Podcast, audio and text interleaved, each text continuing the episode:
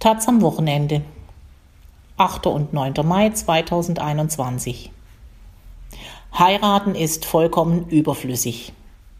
Von Rike Wiermann. Keine Frage, 2020 war ein maximal beschissenes Jahr. Bei allem Leid hat diese Pandemie aber auch einen ungewollten Nebeneffekt, den ich gut finde. Und nein, Gemeint ist nicht der Rückgang der globalen CO2-Emissionen, die inzwischen ohnehin wieder das Vorkrisenniveau erreicht, ja sogar überschritten haben, sondern der Rückgang der Hochzeiten. 373.000 Paare haben 2020 in Deutschland geheiratet. 10 Prozent weniger als im Vorjahr. Grund dafür ist die Pandemie im Frühling, als Standesämter nur noch ein Minimum an Trauungen durchführten und teilweise kaum Gäste zugelassen waren, brachen die Heiratszahlen ein. Ich bin 27 Jahre alt und finde heiraten bescheuert. Dabei nähere ich mich dem klassischen Hochzeitsalter. Frauen heiraten laut Statistischem Bundesamt hierzulande im Schnitt mit 32 Jahren, Männer mit 35. Für mich ergibt die Ehe aber keinen Sinn. Sie ist ein überflüssiges Relikt aus einer Zeit, in der die Frau vom Mann abhängig war, finanziell wie sozial. Bis 1958 benötigten Frauen in Westdeutschland die Zustimmung ihrer Ehemänner, um arbeiten, ein Konto eröffnen oder den Führerschein machen zu dürfen. Bekamen sie unverheiratet ein Baby, wurden sie verachtet.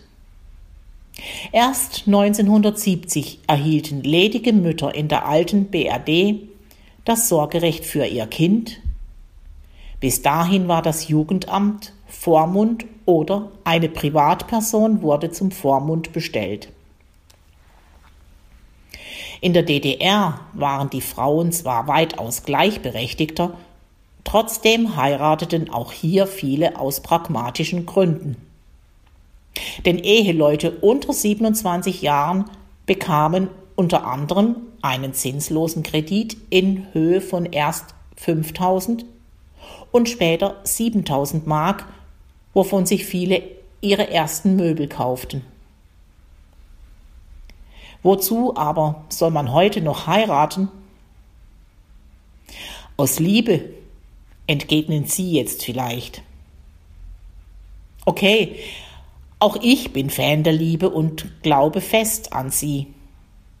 Nur, weshalb aus Liebe zu einem Menschen den heiraten?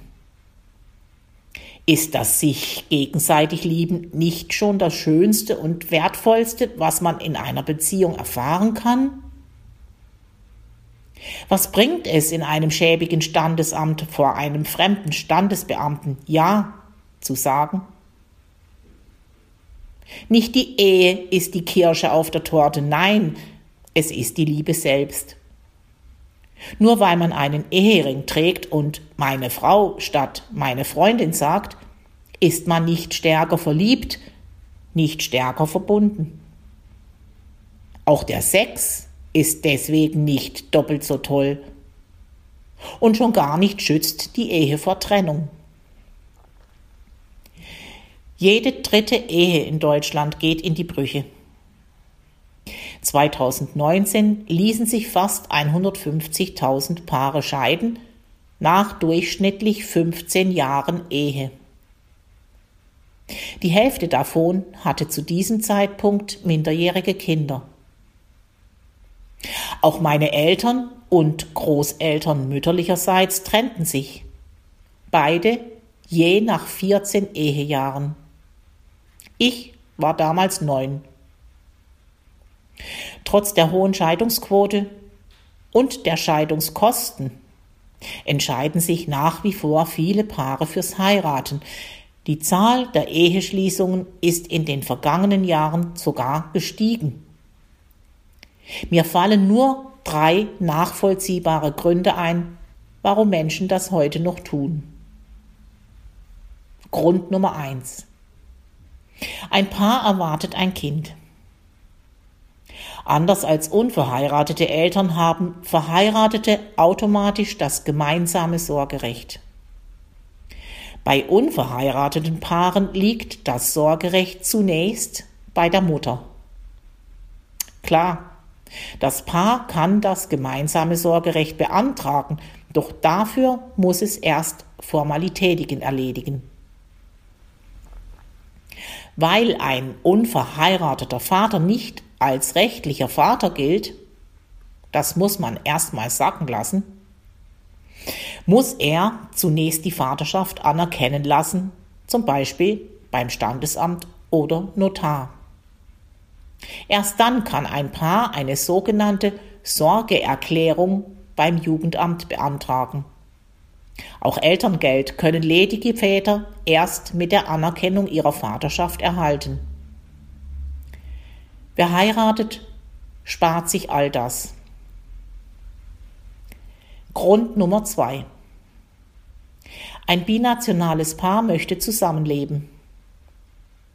Menschen aus Nicht-EU-Ländern haben meistens kaum Chancen, eine dauerhafte Aufenthaltsgenehmigung für Deutschland zu bekommen. Außer sie sind mit einer oder einem Deutschen verheiratet. Für Paare, die sich nicht auf Dauer als Touristinnen besuchen wollen, ist die Ehe die einfachste und oft einzige Möglichkeit, um ein gemeinsames Leben zu führen. Grund Nummer drei: Ein Paar möchte Steuern sparen. Das sogenannte Ehegattensplitting erlaubt Verheirateten, ihre Einkommen bei der Steuererklärung zusammenzurechnen.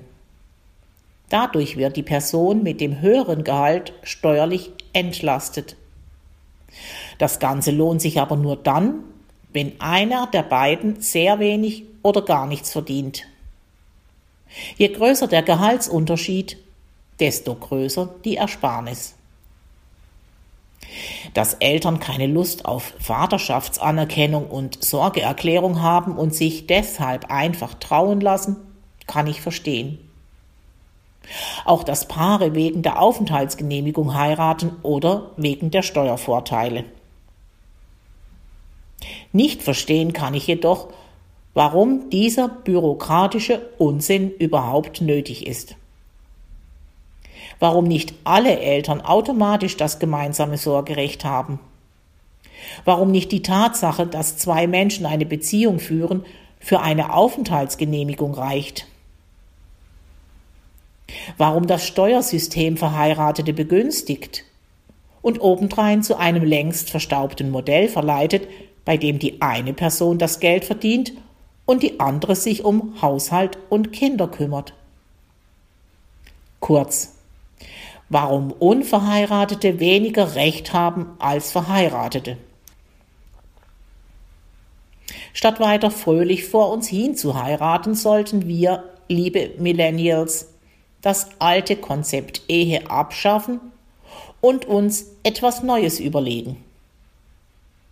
Sonst wollen wir doch auch alles anders und besser machen als unsere Eltern und Großeltern. Wir führen offene oder polyamoröse Beziehungen, protestieren gegen die Diskriminierung von LGBTQ-Personen, wechseln 3000 Mal Jobs und Städte und essen vegane Schinkenspicker. Wieso also ausgerechnet an der Ehe festhalten? Alle Väter sollten als rechtliche Väter gelten. Alle Eltern das gemeinsame Sorgerecht haben. Und alle binationalen Paare dauerhaft in Deutschland leben dürfen, egal ob verheiratet oder nicht. Außerdem muss endlich das Ehegattensplitting abgeschafft werden weil es klassische Geschlechterrollen fördert. Die Paare, die dann immer noch das Bedürfnis haben, sich gegenseitig abzusichern, können ja trotzdem einen offiziellen Bund eingehen.